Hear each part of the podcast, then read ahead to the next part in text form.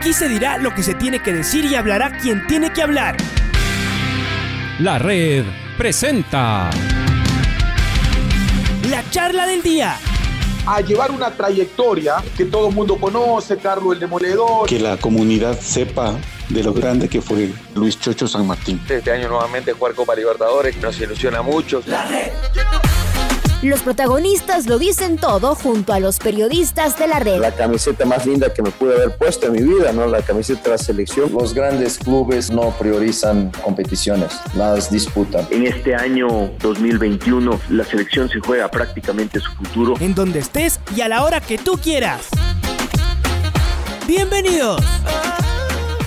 Y ahora saludamos con Daniela Darquea, golfista ecuatoriana que nos representará en eh, los Juegos Olímpicos de Tokio, eh, que están ya justamente en pleno desarrollo. Mi estimada Dani, gracias por estar con nosotros. Sabemos que estás por aquí por, por Quito. Cuéntanos cómo así tenemos el, el gusto de recibirte en nuestra ciudad, que también es la tuya, ¿no? A propósito. Bienvenida. Hola Pato, qué gusto conversar contigo. Muchísimas gracias por la entrevista, el espacio y siempre el seguimiento a mi carrera. Eh, sí, sabes que ahorita estoy por Quito, estoy recargando un poco de baterías, visitando a la familia. La verdad es que me ha tocado eh, algunos meses de estar viajando y compitiendo y, y bueno, creo que me cayeron bien estos, estos días de estar aquí en la casa antes de viajar a Tokio. ¿Cuándo, ¿cuándo viajas para Tokio? Viajo el martes. Ah, buenísimo. ¿Y cómo es, cómo es tu, tu itinerario de viaje? Porque eh, literalmente es del otro lado del mundo, ¿no? Entonces, este, lo más, lo más cercano igual, o sea, el mejor itinerario igual incluye un, un, un palazo. Y peor todavía en época de pandemia. Entonces, sí quisiera preguntarte si es que te tocó una, un viaje más o menos fresco o uno bien aj- ajetreado. Bueno, la verdad es que sí está lejos llegar allá. eh, sí van a ser bastantes horas de viaje. Eh, vamos Quito, Panamá, Panamá, Ámsterdam, Ámsterdam, Tokio. Creo que los dos últimos vuelos son vuelos de más de 10 horas. El Quito-Panamá debe ser alrededor de 3, 4 horas y con eso la- las esperas y entonces sí creo que va a ser un- un- un- unos días bastante largos de los de viaje, pero bueno, obviamente vamos súper emocionados y, y con ganas de hacer lo mejor posible, así que esos viajes a la final valen la pena. No sé si te pasa a ti, pero cuando hay viajes así muy largos es como, como que lo peor es los aeropuertos, porque en el avión como quiera ya sabes que estás desplazando, en el aeropuerto estás paradito. Tienes muchas, eh, mucho tiempo de espera entre en las, en las escalas. La escala de ida no, en la escala de regreso eh, sí vamos a tener casi 24 horas de espera en Ámsterdam, así que estamos viendo qué vamos a hacer en ese aeropuerto por 22 horas. Y mientras tanto, en, eh, en, eh, un deportista, como, como es tu caso, ¿qué hace en un viaje tan largo? Porque suponemos que eh, prácticamente dos días, y yo dice que solo los dos aviones son 20 horas. Eh, en- en- los aviones más de escalas, más de aeropuertos, más del otro vuelo más chico, el de aquí, vas a estar viajando unas treinta y pico de horas. Y eso a un deportista, ¿cuánto le puede afectar, sobre todo en una etapa ya precompetitiva con el gran objetivo de las Olimpiadas?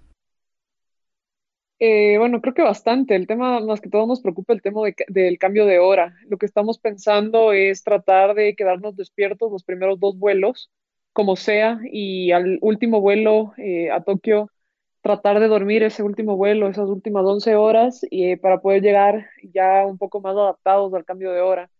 Eh, y bueno, ¿qué puedo hacer durante las horas que me toca quedarme despierta? La verdad, eh, películas ver series, tengo un libro que estoy leyendo, tengo otro libro que en audiobook que lo tengo pendiente, así que todas esas cosas me van a ayudar a mantenerme despierta y ojalá poder hacer el ajuste de cambio de hora lo mejor posible. Claro que eso es lo que, eh, lo que también pesa, ¿no? Llegas del, ¿qué llegas? ¿Llegas de jueves, hora de Tokio? Llego el 29, me parece que eso es 27 martes, Jueves. sí, el jueves, el jueves a las 8 de la mañana llego. Ya. ¿Y tu competencia cuándo es? Empezaría el 4 eh, en Tokio. O sea, de todas maneras tienes unos días para acostumbrarte.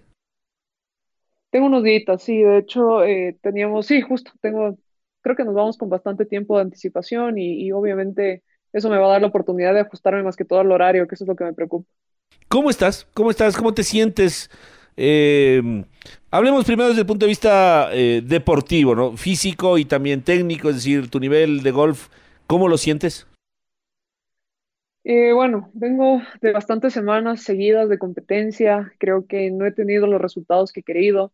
Creo que, bueno, terminé bastante cansada. Estos últimos días de aquí en Quito han sido, eh, creo que mágicos como para reactivarme, para poder descansar y para poder descansar más que todo físicamente la, la, mente que venía ya bastante fatigada, pero, pero bueno, como, como queda bastante tiempo para Tokio, creo que va a ser algo positivo estar aquí esto, el resto de la semana y poder viajar, eh, digamos, más tranquila. Eh, he hecho unos ajustes técnicos en cuanto a mi juego, estoy contenta de eso, eh, estoy trabajando bastante en eso, tratando de adaptarme a los nuevos ajustes técnicos y, y creo que son cosas sencillas, son cosas simples, son cosas prácticas que, que las voy a poder implementar y obviamente eso me va a ayudar ya en el momento de la competencia.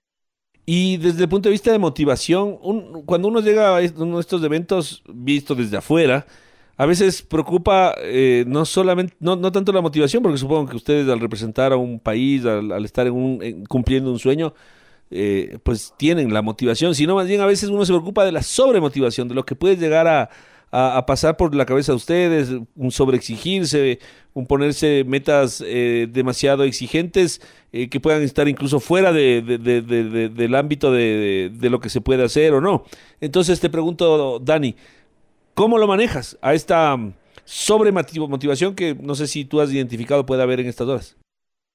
No, la verdad es que yo a todas las competencias que, que, participo le pongo el corazón y le pongo todas las ganas del mundo y trato de hacer lo mejor posible. Obviamente esta no es la excepción y, y, y obviamente esperaría y ojalá sea esta mi semana y pueda traerle un triunfo al Ecuador. Sería algo muy especial para mí, me significaría mucho. Eh, de todas maneras, como te digo, Pato, eh, nosotros con Felipe, con, con, José Andrés, que son las personas que me van a acompañar allá a Tokio, vamos a hacer un trabajo eh, de rutina, lo hago todas las semanas y, obviamente no vamos a exagerar en, en, cosas, lo que vamos a tratar de hacer es mantenerme en mi rutina de competencia y obviamente esperar que los resultados sean lo, lo, lo mejor. Eh, creo que he trabajado mucho por muchos años de mi vida para poder estar ahí y ya lo que queda es simplemente disfrutar de la competencia. Es la segunda vez que, que te escucho hablar de el objetivo de una medalla.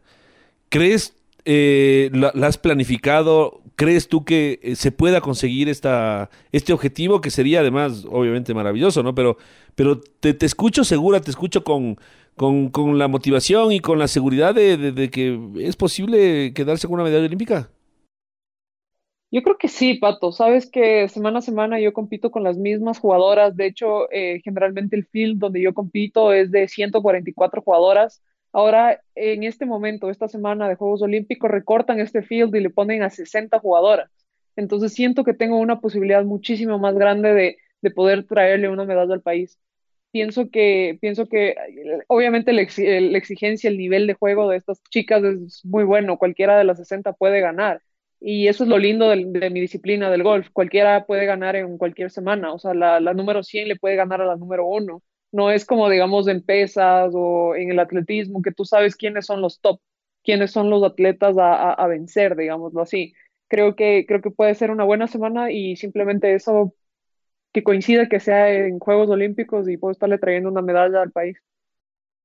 ¿Qué, qué, qué, qué cantidad de golpes crees tú que sean necesarios para ganar eh, una jornada, por ejemplo? Eh, tomando en cuenta los promedios, porque si bien es cierto lo que tú dices, es verdad, eh, los deportes de marca son como mucho más precisos. De todas maneras, ustedes en el golf también manejan una referencia al menos, ¿no? De, a ver, hicimos Mm, eh, menos 3, menos 2, hicimos el par eh, eh, con estas mismas em, eh, competidoras que tú vas a tener, ¿no es cierto? Entonces, ¿tienes alguna referencia más o menos de dónde están tus rivales, dónde estás tú y, y cómo es la cancha que van a jugar? Bueno, la verdad, Pato, no, no conozco la cancha, el, el, el score y digamos el estimado del score que se debe hacer para ganar, lo sabría el rato ya de estar ahí y más o menos de ver el clima, si va, a ser, si va a ser viento o no va a ser viento. Nosotros tenemos muchísimas variables en la competencia. Nuestro, nuestra situación, digamos, de competencia depende mucho de muchísimas cosas. Entonces, eh, todos estos factores tengo que llegar a adaptarme. O sea, mis días de adaptación creo que son muy importantes, son muy claves. Eh, tendría que llegar, ver cómo es la cancha, si va a jugar larga, corta, si va a ser viento, si va a llover, si los greens van a estar duros. Yo estimo que van a estar muy duros porque los chicos juegan antes que nosotras. Eh, entonces, pero estas, todas estas son suposiciones. Del rato que yo llegue y vea la cancha y vea las condiciones y vea cómo es el diseño y dónde planean ponernos, eh, qué distancias vamos a jugar, eh, ahí va a ser una cosa un poco más, digamos, más específica. Ahorita realmente como no conozco la cancha es muy difícil que yo te pueda dar una marca y sería complicado. ¿Y esto te genera, o sea, estás tranquila con esto te genera cierta ansiedad? Porque de todas maneras es como eh, supongo, en otros deportes al menos cuando uno puede planificar la mayor cantidad de detalles, uno tiene cierta seguridad. Lo que tú me cuentas no es por falta de planificación, es por lo que estás contando, los que no conoces la cancha ya llegarás a, conocerla, pero eh, ¿no te genera cierta incertidumbre o estás tranquila? Eh, bueno, esto es pan de cada día en mi disciplina. nosotros jugamos en canchas diferentes todo el tiempo, en climas diferentes. Nuestro deporte tiene tantas variables por eso yo te digo que hay tantas variables que la 100 del mundo le puede ganar a la 1. Entonces, eso es lo bonito de mi disciplina y es prácticamente un concurso de adaptación. Eh, las 60 jugadoras, las 60 competidoras en este momento están en la misma condición que yo. Mm, yo estoy segura que la mayoría no conoce la cancha y es un proceso de llegar a adaptarse y, obviamente hacer una estrategia eh, consecuente a lo, que, a lo que vayamos a vivir esa semana. ¿Quiénes están de las más importantes del ranking de la LPGA? Eh, pues, Vanelli es la número uno, o sea, van, van las top, realmente van las top del, de cada país. Eh, lo bonito es también que te digo, excluyen a muchas jugadoras.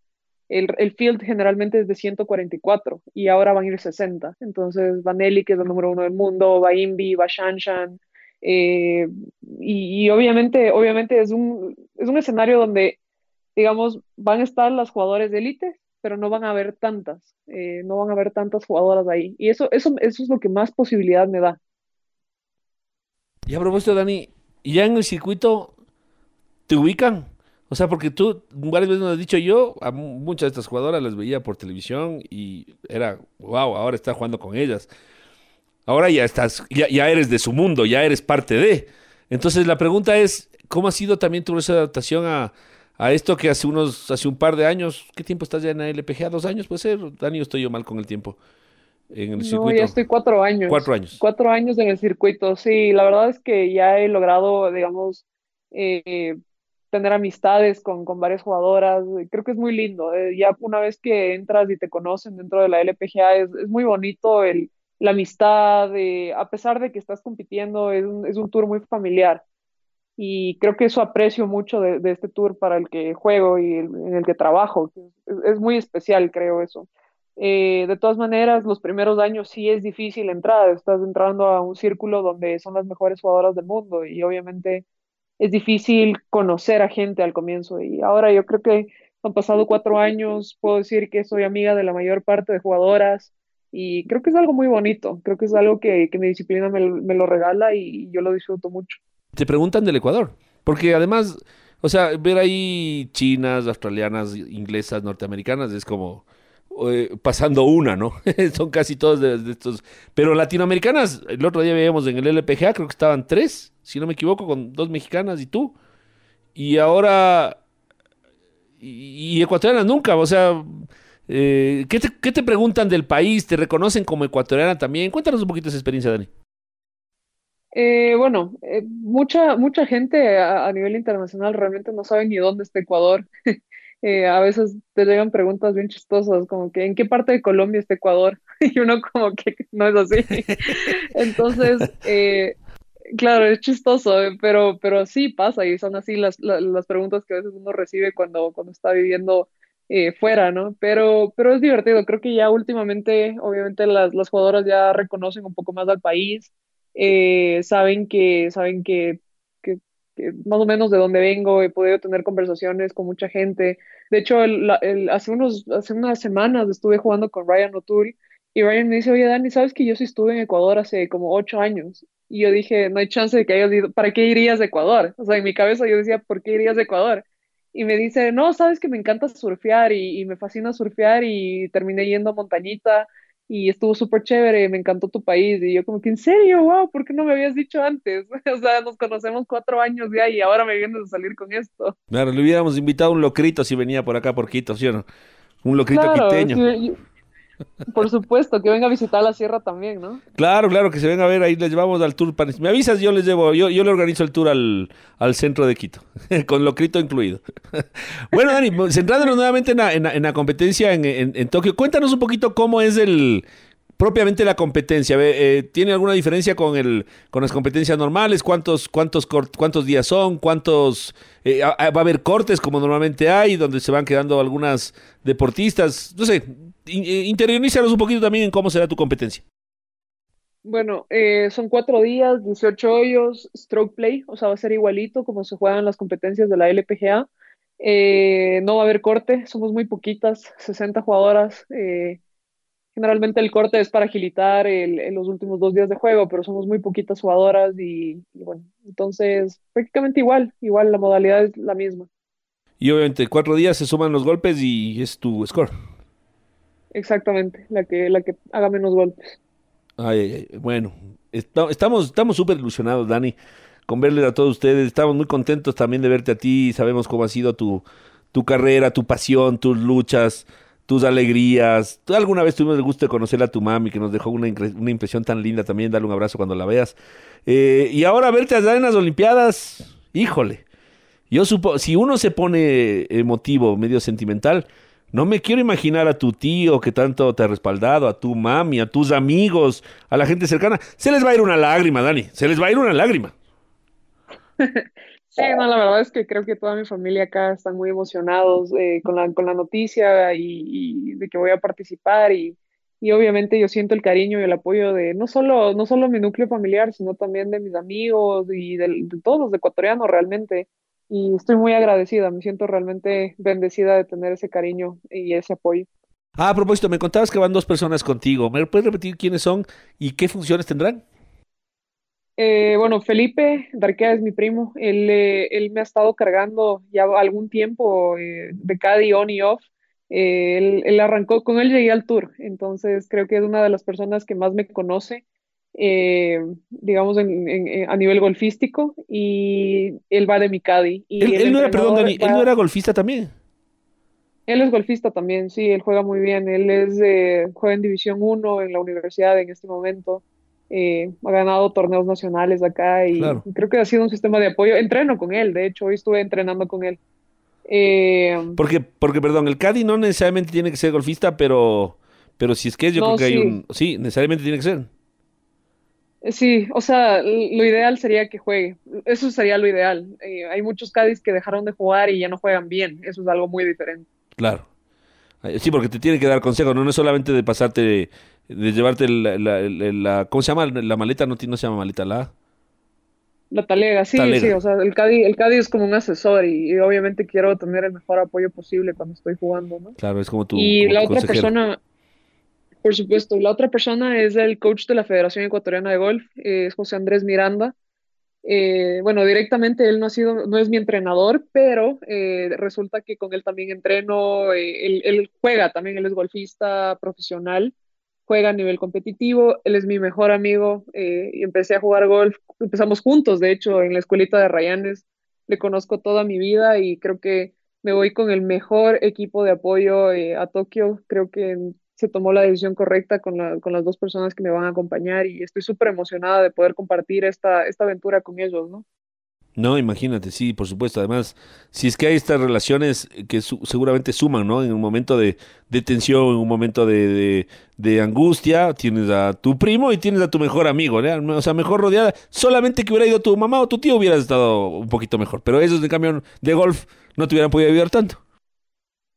Claro, no, no, la verdad es que lo que necesito es ahorita el, soporte técnico más, más avanzado que pueda y ahorita creo que estas dos personas son las que necesitaba eh, acompañándome. Dani, no nos resta sino mandarte nuestro abrazo y con él nuestras, bueno, unos dirán bendiciones, yo diría bendiciones, otros dirán energías, otros dirán buenas vibras, lo que cada uno crea, pero cosas buenas. Te mandamos así nuestro, nuestros mejores deseos. Eh, y pues nos da una enorme alegría, Dani, de saber que nos vas a representar a los ecuatorianos allá en los Juegos Olímpicos. Te felicito, te agradezco por estos minutos, por supuesto, y, te deseo lo mejor, lo mejor, lo mejor. Lo que hagas allá, vamos a disfrutarlo y estoy seguro que nos vas a dar enormes alegrías porque conocemos de tu talento y también de tu pasión por este tu deporte. Te mando un fuerte abrazo, Dani, hasta una próxima. Ya, gracias Pato, te agradezco un millón por la entrevista y por el seguimiento y el apoyo y el cariño que me mandan siempre. Y te mando un abrazote. Daniela Darquea, golfista ecuatoriana que, como ustedes escucharon, en los primeros días de agosto estará participando en los Juegos Olímpicos de Tokio, justamente en su disciplina, el golf femenino. La red presentó la charla del día. Un espacio donde las anécdotas de actualidad deportiva se revelan junto a grandes personajes del deporte. Quédate conectado con nosotros en las redes de la red. Síguenos como arroba la red Ecuador y no te pierdas los detalles del deporte minuto a minuto. Escúchanos en vivo en TuneIn y en los 102.1 FM en Quito. ¡Te esperamos! La red.